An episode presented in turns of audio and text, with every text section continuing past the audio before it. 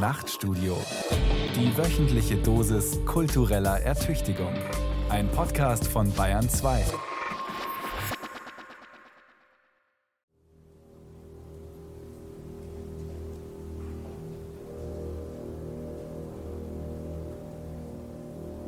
Alles fängt immer irgendwie an.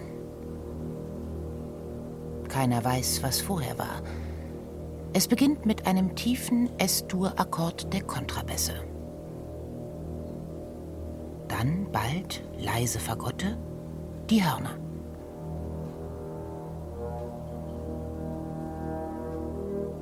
Etwas Melodie. 136 Takte. Die Regieanweisung verlanget Unmögliches, das Realistische. Die Höhe ist von wogendem Gewässer erfüllt, das rastlos von rechts nach links zuströmt, volles Wogen der Wassertiefe. Später wird gesungen. Weiher, Wager, woge du Welle, walle zur Wiege. Früher war auch das Radio eine Welle. Achtung, ich spiele jetzt den Soundtrack ein. Und bitte? Wie ich mich blühend freue, vom Schönen, vom Wahren durchdrungen. Alles ist aus dem Wasser entsprungen, alles wird durch das Wasser erhalten. Ozean, gönn uns dein ewiges Walten.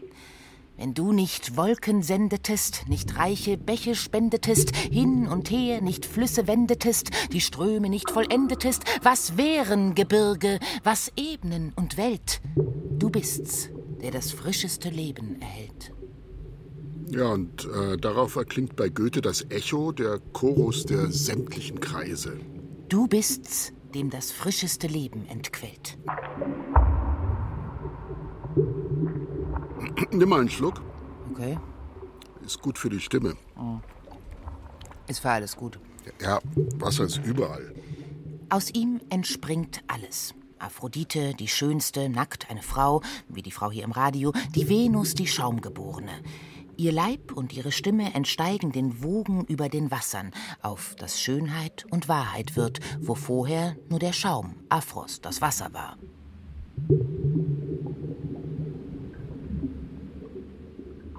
Was vorher war, ist immer noch in uns. Eine der vielen mit dem Wasser verbundenen Plattitüden besagt, dass der Mensch zu zwei Dritteln aus Wasser besteht. Beim Säugling ist es mehr. Der besteht zu mindestens drei Vierteln aus Flüssigkeit. Bei einem alten Menschen, der buchstäblich langsam austrocknet, sind es dann noch 50 Prozent. Du bestehst übrigens aus weniger Wasser als ich. Ja, wir Frauen bestehen weniger aus Wasser als Männer. Wahrscheinlich sind wir reifer. Bei euch macht der Anteil 55 Prozent aus. Dafür leben wir länger. Aber unser beider Gehirn, unser Geist, besteht zu 80 Prozent aus Wasser. Okay, äh, sagst du mal kurz den Titel der Sendung an? Geist über den Wassern. Ein Essay von Andreas Ammer. Wohl bekommt's. Nichts beruhigt den Menschen so sehr wie der Blick auf den oder die See. Beide sind das Leben. Sag mal, das mit dem Menschen, der zu zwei Drittel aus Wasser besteht, ist leicht gesagt, jeder weiß das. Das ist ein Gemeinplatz, wie der, dass das Wasser der Urgrund allen Lebens sei. Panterei, schon die alten Griechen und so weiter. Aber wieso schwabbeln und blubbern wir dann nicht vor uns hin? Wieso sind wir keine wabernde, wogende Welle, kein prallgefüllter Schlauch, kein Schluck Wasser im Glas, kein Waggelaweier? Ich habe dir die Antwort ins Manuskript geschrieben. Lies einfach vor. Zwar gurgelt das Wasser in unseren Gedärmen, fließt das Blut durch unsere Adern, tränen die Augen, bleibt der Gaumen stets feucht, doch der Großteil des Wassers, das wir zum Großteil sind, schmiert unsere Zellen, transportiert die lebenswichtigen Materialien von Organ zu Organ, befördert Nährstoffe und nimmt dann den Abfall wieder mit. Vor allem das Zytoplasma, bitte merken Sie sich dieses Wort, Sie bestehen daraus, im Inneren aller Zellen besteht vorwiegend aus Wasser, das wir dringender zum Überleben brauchen als Speise oder Liebe. Täglich zwei Liter braucht der Mensch, brauche ich. Der wissenschaftliche Richtwert 35 Milliliter pro Kilogramm. Wohl bekommt's. Äh, bei Wassermangel bekommt der Mensch erst Kopfschmerz, dann Konzentrationsbeschwerden. Der Hypothalamus, die zentrale Leitstelle mitten im Gehirn, schlägt Alarm, wenn die Konzentration des Bluts wegen Flüssigkeitsmangel zunimmt. Der Hypothalamus sendet bei Wassermangel eine Botschaft an die Hypophyse, eine erbsengroße Hirnanhangsdrüse, die sich in einer Vertiefung des Schädelknochens in der Mitte des Kopfes direkt hinter unseren Augen befindet. Diese Drüse schüttet bei Flüssigkeitsmangel sofort ein Alarmhormon aus. Wir bekommen Durst. Und trinken? Wenn nicht, dann trocknet die Haut aus. Der Blutkreislauf kann zusammenbrechen. Schon nach zwei bis sechs Tagen, spätestens nach zwölf, führt Wassermangel zuerst zum Nierenversagen und dann über Kaliumüberschuss zum Herzstillstand und zum Tod. Der Körper vergiftet sich ohne Wasserzufuhr buchstäblich selbst. Früher, als es noch Abenteuerfilme gab, die in Wüsten spielten, konnte man das immer schön sehen, wenn die Menschen mit dem Wort Wasser auf den aufgeplatzten Lippen zusammenbrachen. Schnitt auf die sengende Sonne. Wasser dagegen ist das Überleben. Was zum Teufel ist Wasser? In einem seiner letzten Texte, einem Vortrag vor Abschlussschülern, erzählte das amerikanische Schriftstellergenie David Foster Wallace, das bald darauf den Freitod wählte, folgende Geschichte von zwei jungen Fischen. There are these two young fish swimming along, and they happen to meet an older fish swimming the other way, who nods at them and says, Morning, boys, how's the water? And the two young fish swim on for a bit, and then eventually one of them looks over at the other and goes, What the hell is water? Lies einfach mal die Übersetzung vor.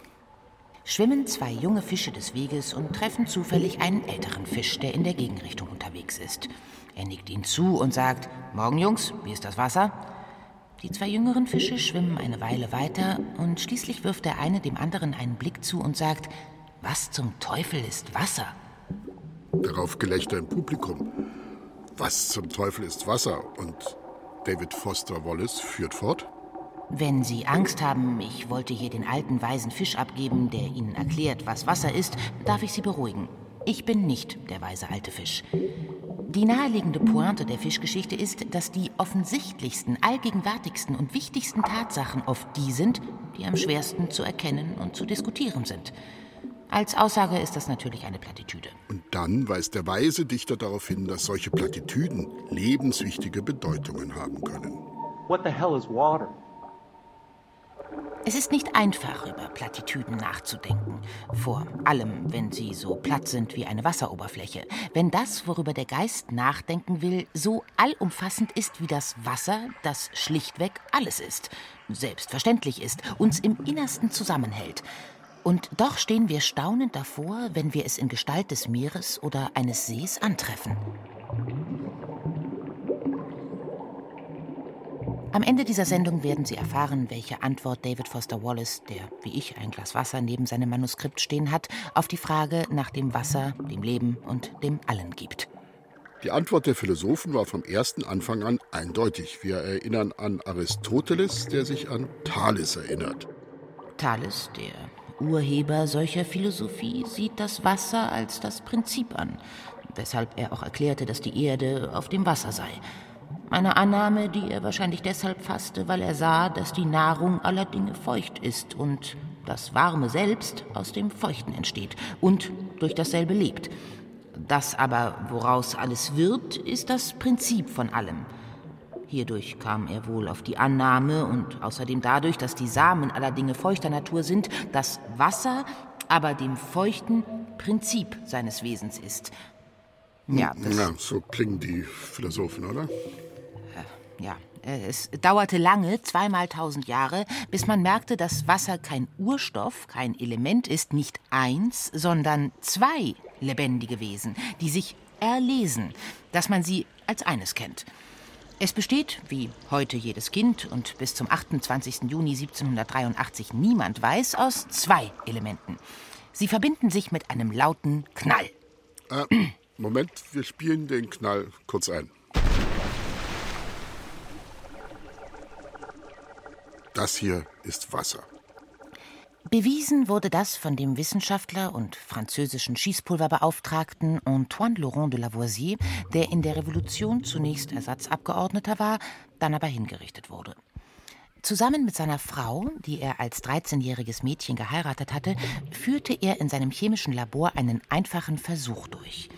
Er brachte ein Teil der Lebensluft, die heute Sauerstoff genannt wird und neun Jahre zuvor entdeckt worden war, mit zwei Teilen entzündbarer Luft, die heute Wasserstoff genannt wird und 1766 von Henry Cavendish zuerst nachgewiesen wurde, mit Hilfe eines Funkens in seinem Labor zur Explosion. Achtung. Wasser.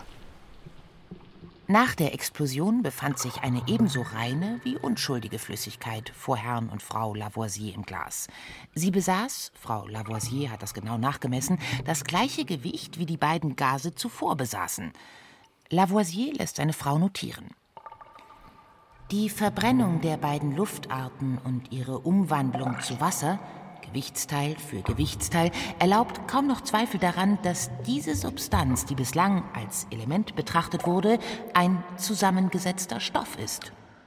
Die Philosophie, also Aristoteles, Thales und all ihre Adepten, waren mit einem Schlag, einem Knall, experimentell widerlegt.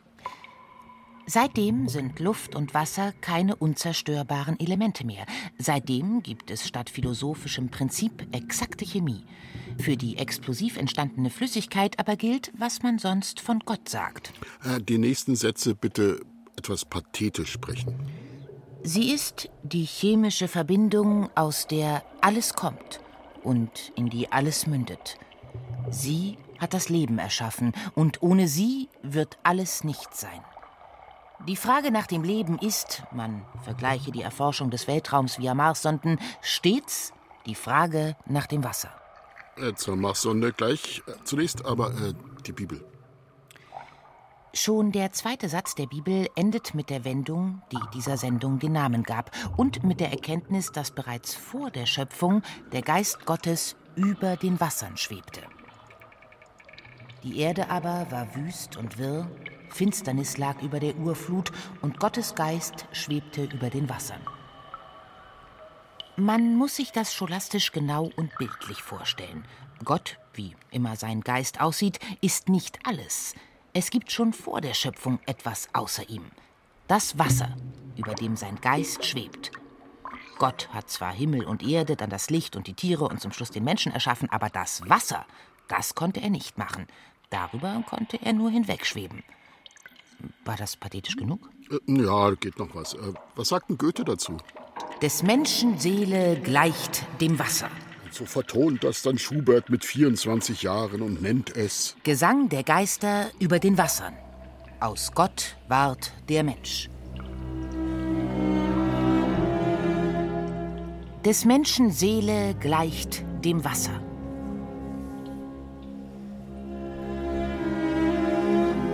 Vom Himmel kommt es, zum Himmel steigt es. Und immer wieder zur Erde muss es. Ewig wechselnd. Seele des Menschen, wie gleichst du dem Wasser?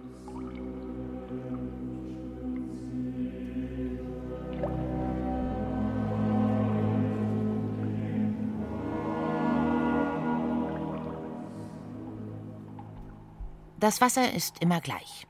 Das Wasser, das jetzt hier in einem Tonstudio in einem Glas vor mir steht, so wie es neben David Foster Wallace stand, damit unsere Stimmen beim Sprechen nicht nach einer Weile zu knarzig klingen, ist genau das gleiche Wasser, das unter Gottes Geist dahinfloss, als dieser mit dem Schweben begann, um so etwas wie Austern, Dinosaurier oder zum Schluss Menschen entstehen zu lassen.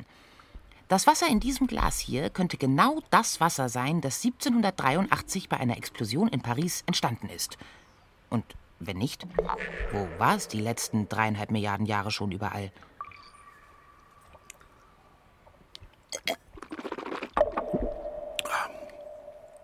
Können wir weitermachen?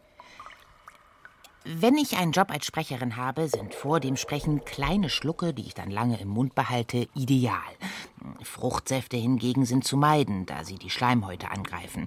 Auch die schleimbildende Milch ist vor Sprecherinnenjobs nicht geraten. Kräutertees werden sehr empfohlen, sind aber in Tonstudios nicht immer leicht zu besorgen. Früher gab es gelegentlich heißes Ingwerwasser. Ja, wir verlieren das Thema etwas aus den Augen, oder? Dann mache ich mit der Schöpfungsgeschichte weiter? Okay? Ja, Oder doch mit dem Marsmobil? Also mach lieber erst das Marsmobil. Wenn die Menschheit in den Tiefen des Alls nach Lebewesen sucht, dann sucht sie keine grünen Männchen, sondern immer zuerst nach Wasser. Moment, ich spiele mal das Originalgeräusch kurz ein, das das Marsmobil auf dem Planeten da oben vor ein paar Wochen im Jezero-Krater von sich selbst aufgenommen hat. Das klingt ungefähr so.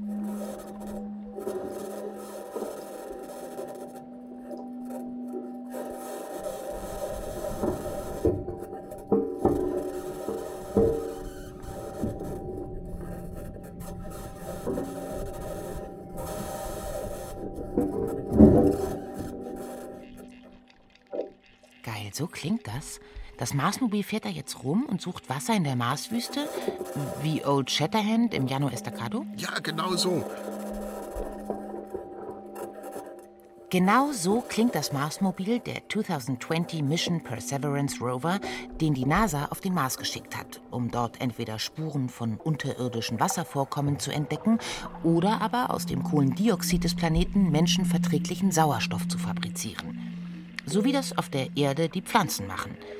Wegen der chemischen und geologischen Gegebenheiten auf dem Mars geht man davon aus, dass es vor Milliarden von Jahren auf unserem Nachbarplaneten riesige Wassermassen gegeben haben muss, die die Oberfläche ungefähr 100 Meter hoch umflossen haben. Zunächst dachte man, das Wasser sei, weil die Anziehungskraft auf dem Mars zu gering ist, während eines marsianischen Klimawandels in den Weltraum hinaus verschwunden.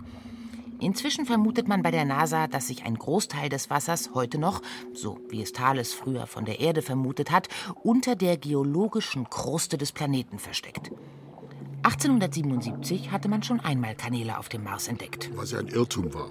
Stattdessen jetzt geheime unterirdische Seen? Wer kann das wissen? Ich bin hier nur die Sprecherin eines Textes, den vorzulesen ich bezahlt werde und der von Dingen handelt, die ich mich bemühe zu verstehen und die gerne vergessen werden. So wie die Fische von David Foster Wallace nicht wissen, dass sie sich im Wasser befinden, so versteckt auch das Radio gerne das Offensichtliche.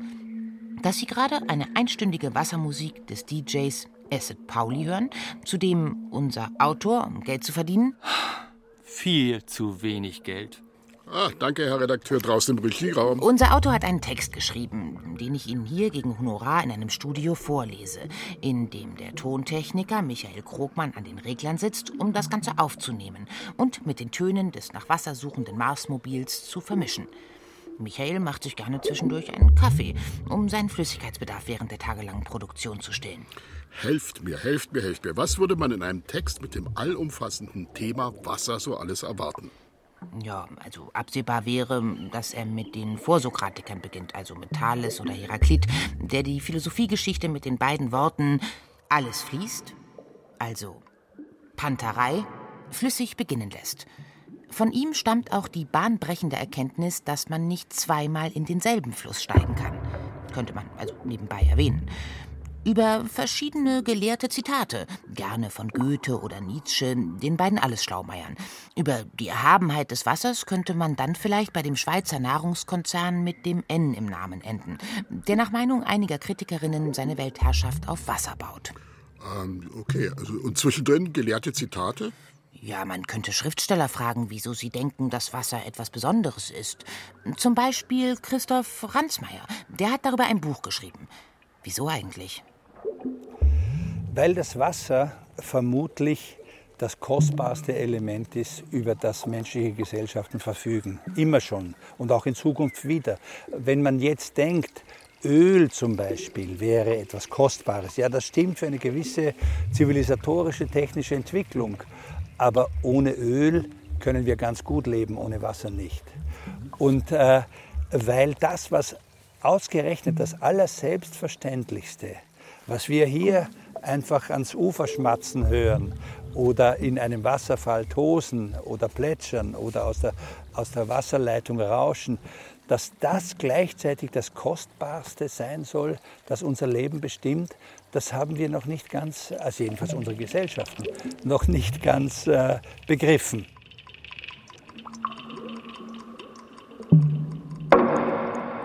Vielleicht sollten wir, um das Wesen des Wassers im Radio zu erklären, auch etwas anderes versuchen?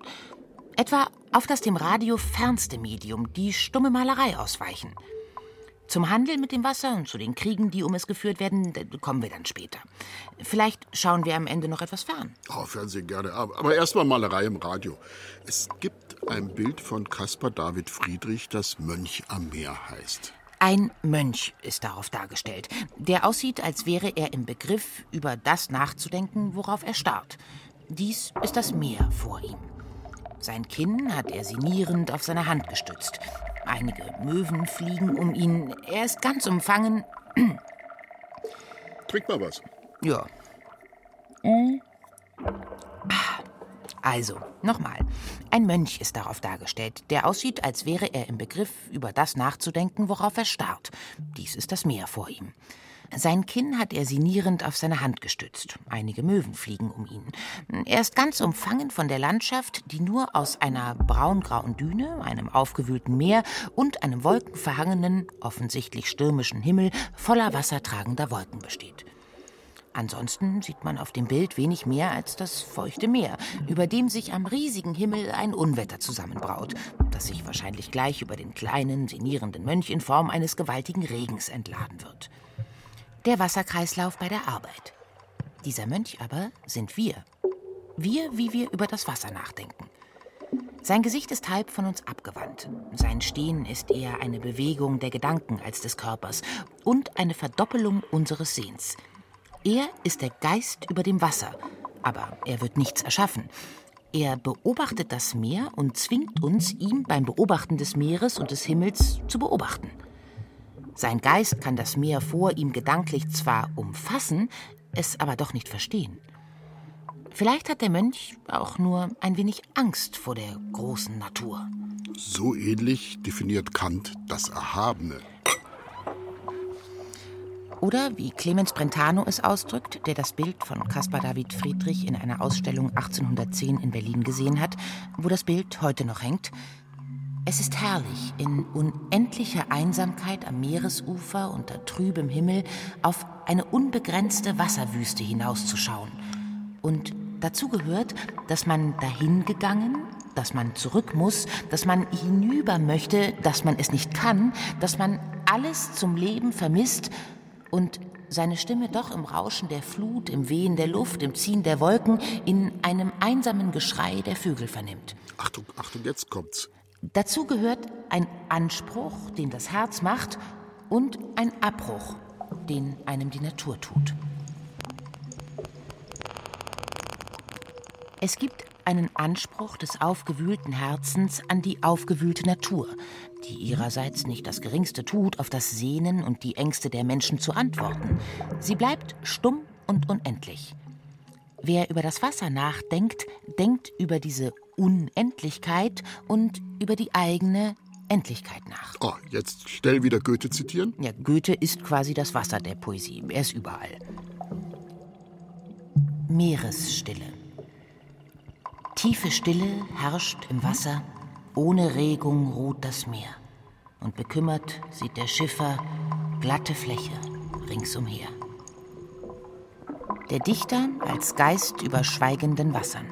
Das unerschütterlich Lautlose, das beruhigend oder unheimlich sein kann, kurz das Erhabene einer großen Wasserfläche, ist ein geistiges Phänomen, das die Aufklärung als Skandal, als eine Anmaßung der Natur entdeckt. Das Hirn, das, wie wir bereits gehört haben, selbst zu 80 Prozent aus Wasser besteht, denkt gerne über dieses Erhabene nach. Auf die Schiffe, ihr Philosophen. Sollte noch Nietzsche ein Jahrhundert später seinen Denkkollegen zurufen. Und selbst er erschauert vor dem Schweigen des Meeres, der trotzigen Stummheit des Wassers. Ja, das passiert, wenn man zu viel auf Meer hinausschaut. Äh, kurze Zwischenfrage: Wieso ist Wasser eigentlich blau? Das ist eine gute Frage, denn der Tropfen oder hier in meinem Glas ist das Wasser offensichtlich völlig farblos.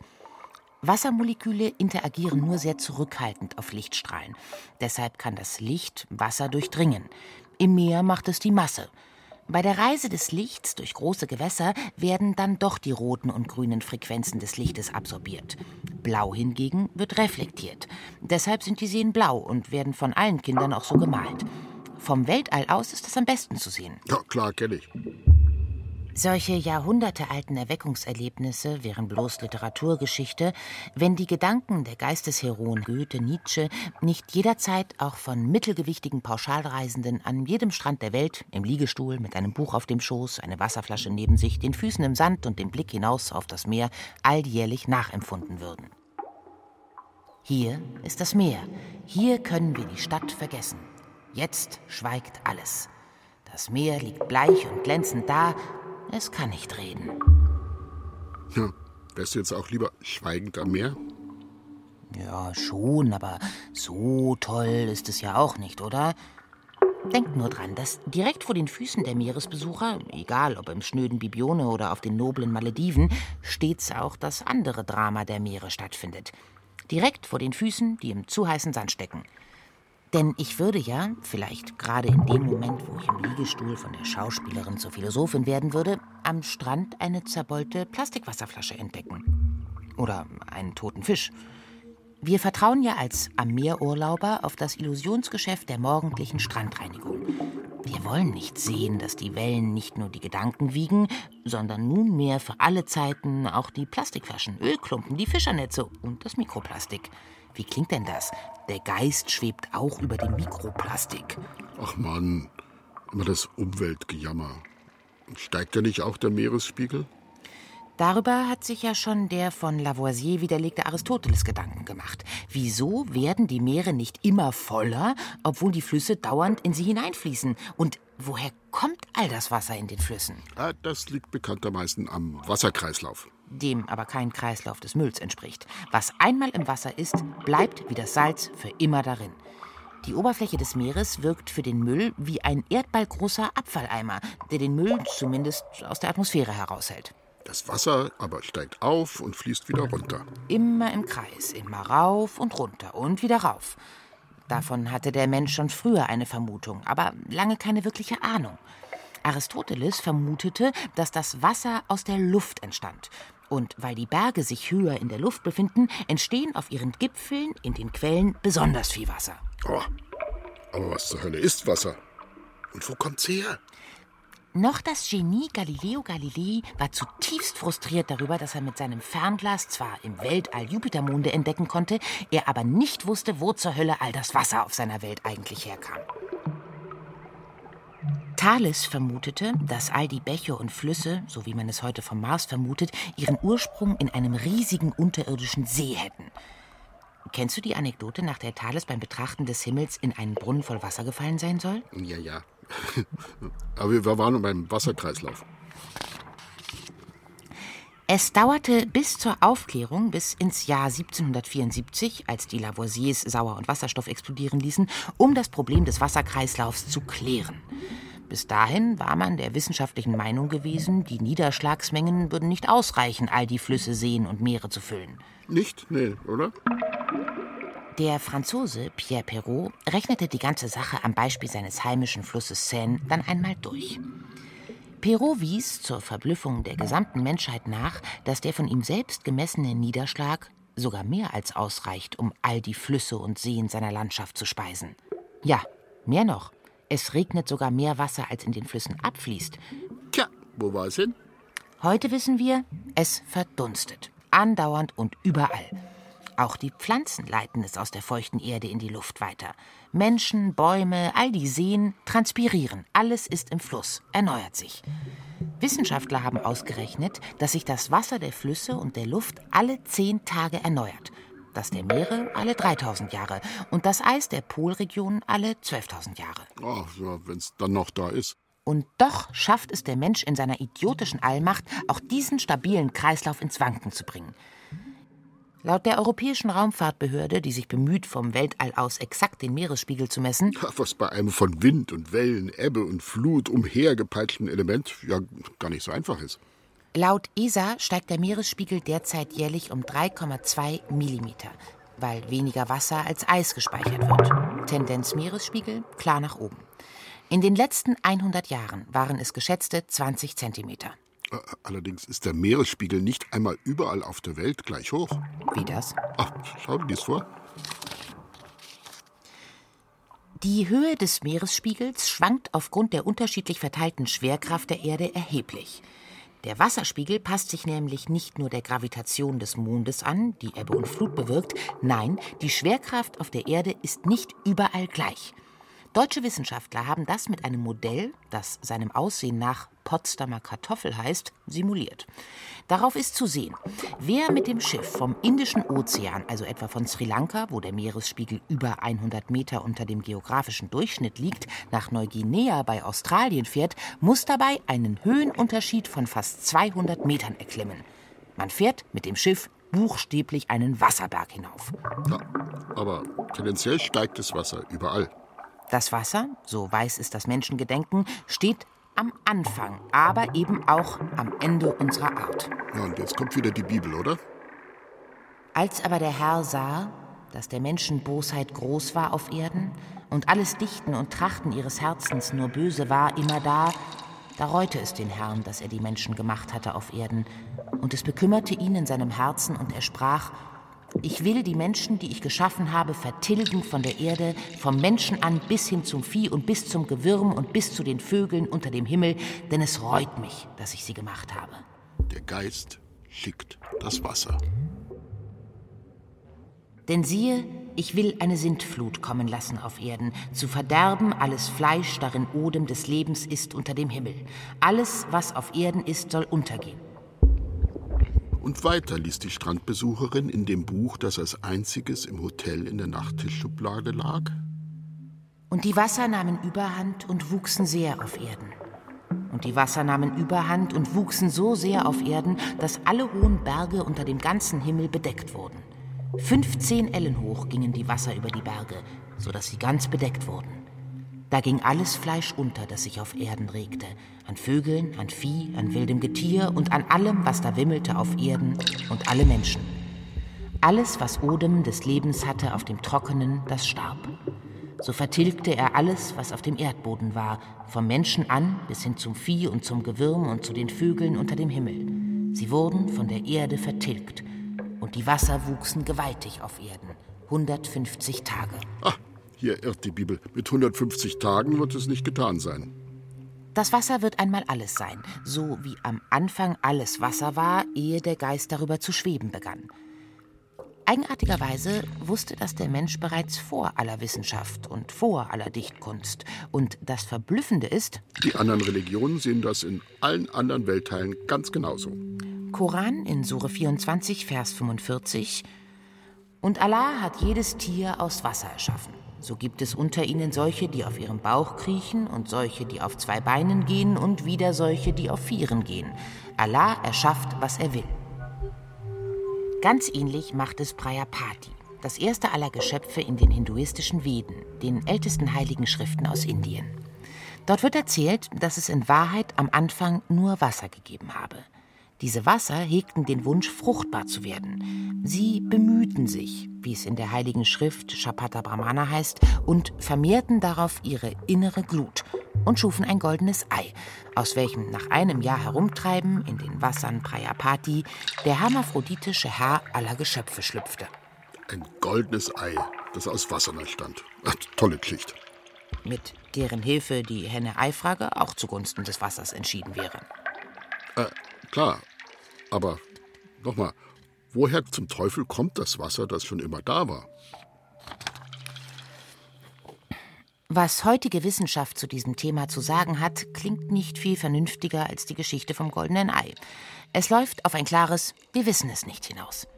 Sicher sei, dass vor viereinhalb Milliarden Jahren aus einer Materialwolke aus Gas und Staub erst die Sonne und dann die Planeten entstanden. In dieser Wolke hätte es bereits reichlich Wasserstoff und Sauerstoff gegeben, aus denen im Weltraum sogar mehr Wasser als Gestein entstanden sei. Ah, siehe oben den Knall. So, äh, soll, soll ich nochmal? Nein, nein, das passt schon. Das Weltall ein einziger Swimmingpool für Götter. Da heute noch bei Vulkanausbrüchen mit dem Magma auch Wasserdampf aus dem Erdinneren hervortritt, könnte es sein, dass das Wasser wirklich auch im Erdinneren existiert und zusammen mit der Erde entstand. Oh, muss aber nicht. Eine andere Theorie besagt, dass all das Wasser auf der Erde von eisigen Kometen stammt, die aus dem äußeren Kosmos auf die Erde stürzten.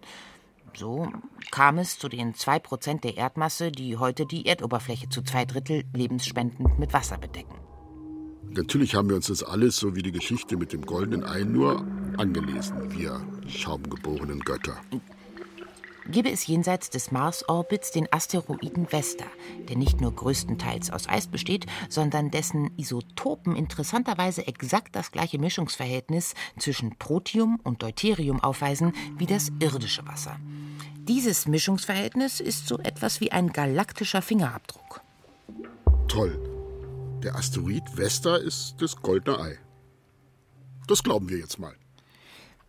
Neueste Studien vermuten, dass der aus dem äußeren Sonnensystem stammende Protoplanet Theia, der vor vier Milliarden Jahren durch seinen Aufprall den Mond entstehen ließ, einen Großteil des Wassers der Erde mit sich geführt haben könnte. Aber streng genommen ist der hohe Wassergehalt der Erde bis heute ein kosmisches Rätsel. Ein Rätsel. Schön, dass es sowas noch gibt. Ebenfalls nicht ganz klar, wie konnte aus dem Wasser, von dem wir nicht wissen, woher es kam, dann auch noch das Leben entstehen, das jetzt über sein Entstehen nachdenkt. Zwar haben 1953 zwei amerikanische Wissenschaftler bewiesen, dass bei der Mischung von Gasen mittels elektrischer Entladung sich in dem entstehenden Wasserdampf einfache Aminosäuren bilden, allerdings werden diese in Wasser qua Hydrolyse eher aufgelöst, als dass sie sich zu komplexen Gebilden wie Proteinen zusammensetzen, die die eigentliche Grundlage des Lebens sind. Einig sind sich die Wissenschaftler darin, dass das Leben in Form von urzeitlichen Algen fast so alt sein müsste wie die Ozeane selbst. Ja, aber wieso das Leben dann irgendwann das heimische Wasser verlassen hat, ist unklar und eigentlich recht unlogisch. Da das Leben auf Wasser angewiesen ist, ist es für ein Wesen eigentlich idiotisch, sich irgendwo hinzubegeben, wo die Versorgung mit Wasser durchaus nicht immer gesichert ist. Ja, aber es ist geschehen, so war ich hier im Tonstudio sitze.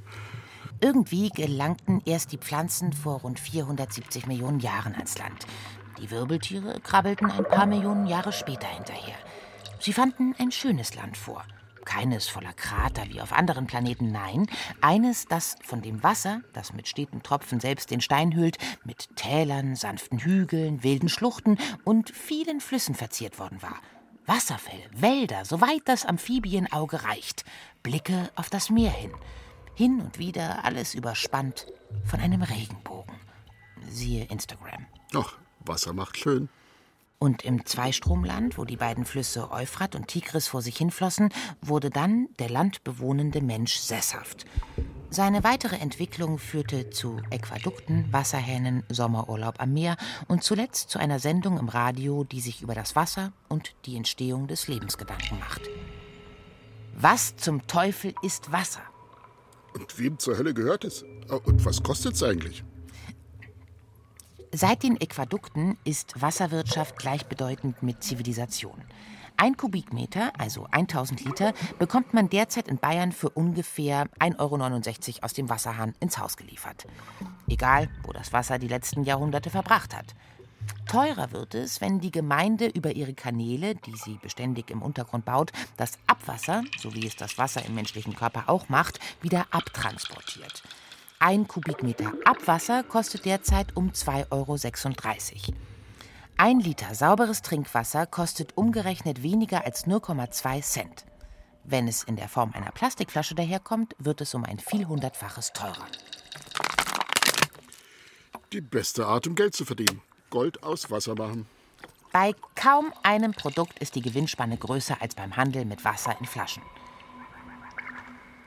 Ein Schweizer Nahrungsmittelkonzern mit einem N im Namen, der natürliches Quellwasser unter mindestens 70 verschiedenen Namen von Aquador über Perrier bis Sapphire Hills verkauft, ist vor ein paar Jahren in die Kritik geraten.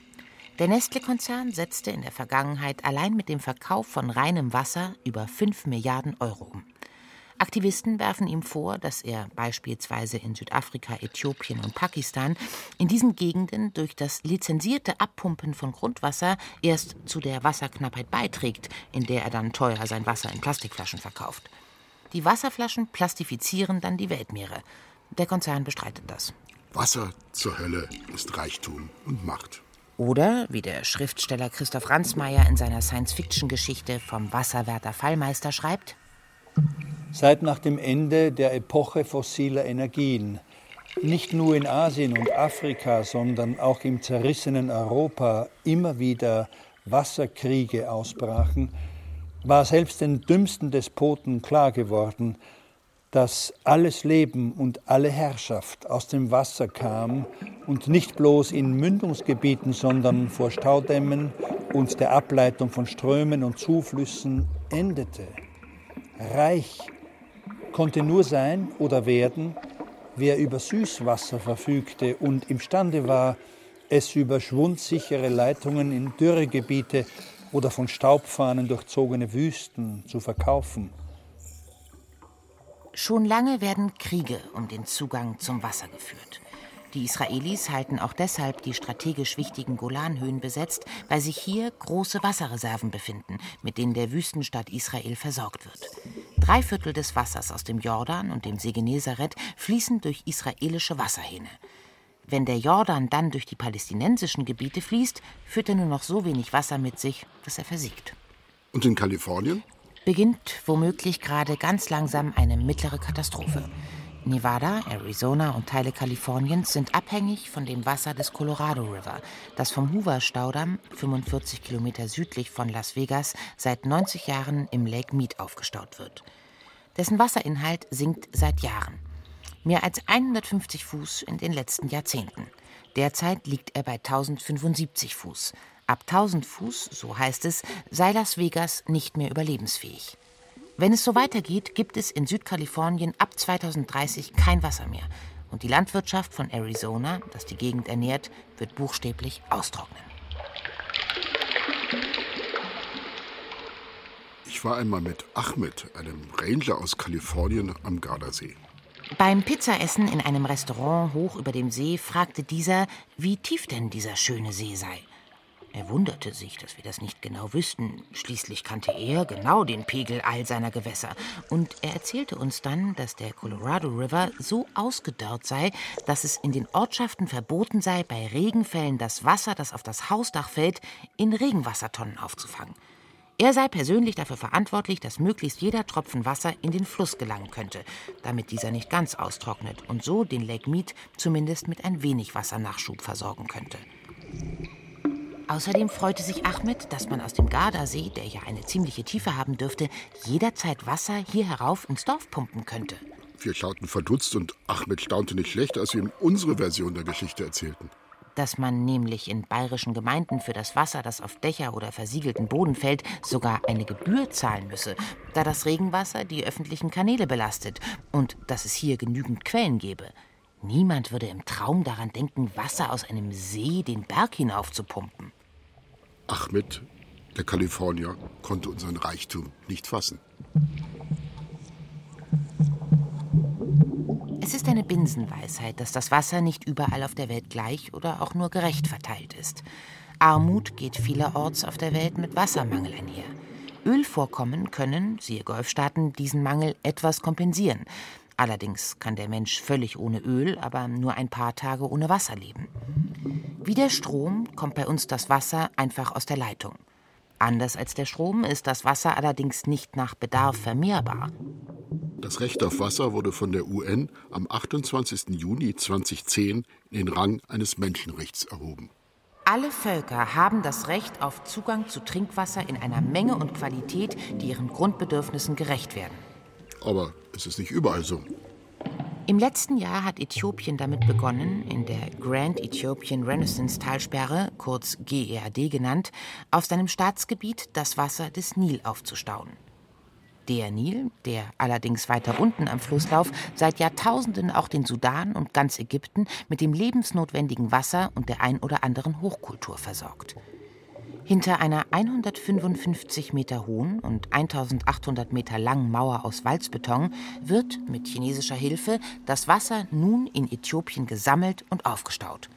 Dreimal so groß wie der Bodensee soll der künstliche See in der Wüste einmal werden. 16 Turbinen sollen 6000 Megawatt Strom liefern, mehr als ganz Äthiopien verbraucht. Allerdings wird durch das zurückgehaltene Wasser des dann größten Kraftwerks Afrikas der ägyptische Assuan-Staudamm womöglich 10 Prozent seiner Leistungsfähigkeit verlieren. Auch der Sudan sieht, wir zitieren das Staatsoberhaupt, eine direkte Gefahr für seine nationale Sicherheit. Falls Äthiopien beschließen sollte, den Staudamm so schnell wie möglich zu befüllen, also innerhalb der nächsten drei Jahre, könnte Ägypten buchstäblich vertrocknen. Es würde womöglich die Hälfte seines Wasserbedarfs und zwei Drittel seiner landschaftlich nutzbaren Fläche verlieren. Die Verhandlungen zwischen Äthiopien, dem Sudan und Ägypten sind gescheitert und abgebrochen. Ägypten und Sudan halten bereits gemeinsame Militärmanöver ab. Sie drohen offen mit Krieg. Krieg ums Wasser. Oder, wie es Christoph Ransmayr in seiner Fantasie beschreibt, klares, trinkbares oder zur Trinkbarkeit veredeltes Wasser war knapp und stand nur noch den Reichsten unbegrenzt zur Verfügung. Kein Rohstoff war wertvoller als Wasser, das von Hydrotechnikern gefördert, gespeichert und in verdorrte Landstriche gepumpt wurde. Jene Mahnung, dass selbst der maßloseste Ausbeuter eines Tages begreifen würde, dass niemand sein Geld fressen konnte, war durch den Kalenderspruch ersetzt worden, dass selbst der gierigste Spekulant eines Tages eingestehen musste, dass man in Geldflüssen nicht schwimmen und aus ihren Quellen weder ein Feld bewässern noch den Durst stillen konnte. Was zur Hölle ist Wasser? Der 22. März, der Todestag von Wolfgang Goethe, ist Weltwassertag. An diesem Tag wird der jährliche Wasserbericht der UN veröffentlicht. Im letzten heißt es, ungefähr zwei Millionen Tonnen Abfall werden täglich in Flüsse, Seen und Ströme entsorgt. Ein Liter Abwasser verunreinigt ungefähr acht Liter Trinkwasser. Schätzungsweise sind weltweit 12.000 Kubikkilometer Wasser verschmutzt. Wenn die Wasserverschmutzung mit dem zu erwartenden Bevölkerungswachstum zunimmt, könnten bis zur Mitte des Jahrhunderts 18.000 Kubikkilometer Trinkwasser verloren gehen. Das ist fast neunmal so viel Wasser, wie heute weltweit für Bewässerung in der Landwirtschaft verbraucht wird. Die Ärmsten haben am meisten unter der Wasserverschmutzung zu leiden. Schätzungsweise 1,1 Milliarden Menschen haben keinen Zugang zu sauberem Trinkwasser. 2,4 Milliarden Menschen fehlt der Zugang zu einer angemessenen Abwasserentsorgung. Klingt ein klein wenig nach Weltuntergang. Vorher aber noch kurz etwas Musik und Tanz. Zu einer feuchten Erfindung, die 1960 im amerikanischen Fernsehen in der Show I've Got a Secret der Weltöffentlichkeit vorgestellt wurde. Oh, oh, oh, oh, hi there, hi there. Now may we have our next contestant, please? Will you come in?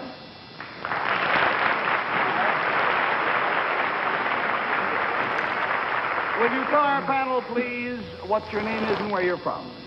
Uh, my name is John Cage. I'm from Stony Point, New York. Mr. Cage, and he is from New York. Now, Mr. Cage is a musician, he is a composer.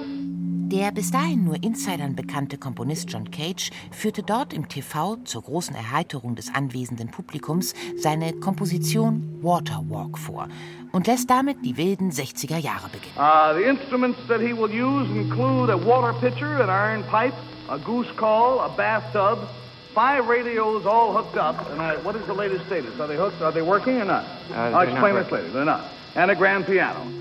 Es ist ein historischer Moment. Neun Minuten und 22 Sekunden darf sich die Avantgarde der Öffentlichkeit im Fernsehen live und ungeschnitten präsentieren. Es ist, vorgeführt vor dem ganz großen Publikum, nicht nur der Zeitpunkt, an dem eine neue Musik die Öffentlichkeit erreicht, sondern zugleich erstmals so etwas wie Performancekunst stattfindet. All right, let's, let's see this instrument. Der Vorhang geht mit großer Geste auf. In der Mitte der Bühne steht hinter dem gut gelaunten Komponisten eine Badewanne, daneben Weinflaschen, Kochtöpfe, Mixer, im Hintergrund ein großer Flügel. Title of the composition is what, Mr. Cage? Water Walk because it contains water and because I walked during its performance. Genau so wie Jesus über das Wasser lief. Die Musik, die Wasser enthält, wird die Welt verändern. Der Moderator macht noch einmal vorsorglich klar, dass das folgende Stück Wasserwanderung durchaus ernst genommen werden will, dass man aber lachen dürfte. Der Komponist erlaubt das explizit. Inevitably, Mr. Cage, these are nice people, but some of them are going to laugh. Is that all right? Of course. Uh, I consider laughter preferable to tears. He takes it seriously. I think it's interesting. If you are amused, you may laugh. Uh, if you like it, you may buy the recording. John Cage and Water Walk.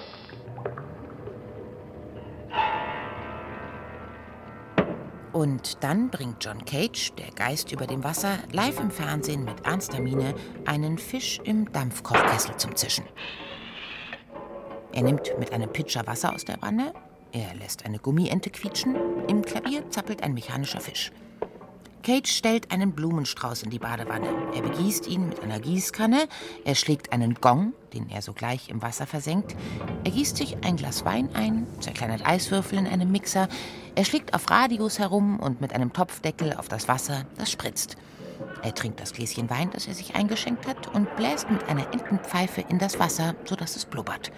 Er macht all das nach einem strengen Zeitplan, so wie in der Partitur verzeichnet. Exakte drei Fernsehminuten lang. Am Ende ein donnernder Applaus für die Avantgarde steht, die in diesem historischen Moment aus dem Klang von Wasser in allen seinen Aggregatzuständen in den Wellen des Äthers geboren ward, wie einstmals Aphrodite die Schönheit aus den wogenden Wellen oder der Mensch aus einem goldenen Ei. Der Geist des Komponisten geht über das Wasser, dann verschwindet er hinter dem Vorhang.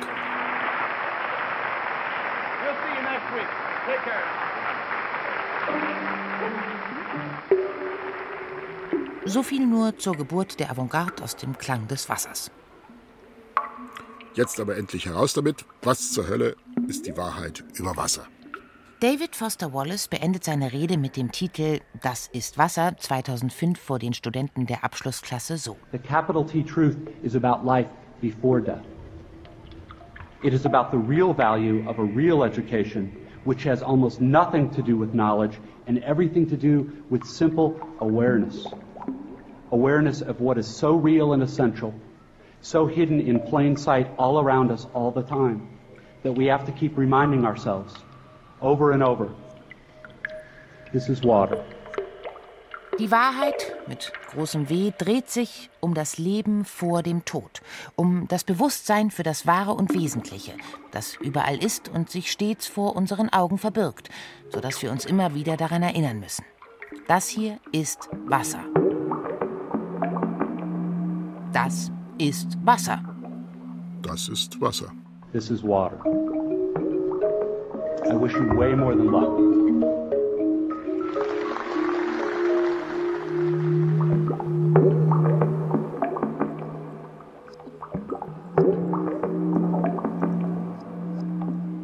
Das war Geist über den Wassern. Ein feuchtfröhliches Feature nach einem Text von Andreas Ammer, der in dessen eigener Regie in flüssiger Rede von Xenia Thieling vorgetragen wurde und unterlegt war von einer blubbernden Komposition von Martin Kretschmann alias Esse Pauli. Er wurde unter der nautisch navigierenden Redaktion von Martin Zein aufgenommen und in das richtige Mischungsverhältnis gebracht von Michael Krogmann. Der irische Poet W.C. Fields sagte dazu angeblich: I don't drink water, fish fuck in it. Eine Sendung des Aquanautischen Bayerischen Rundfunks 2021.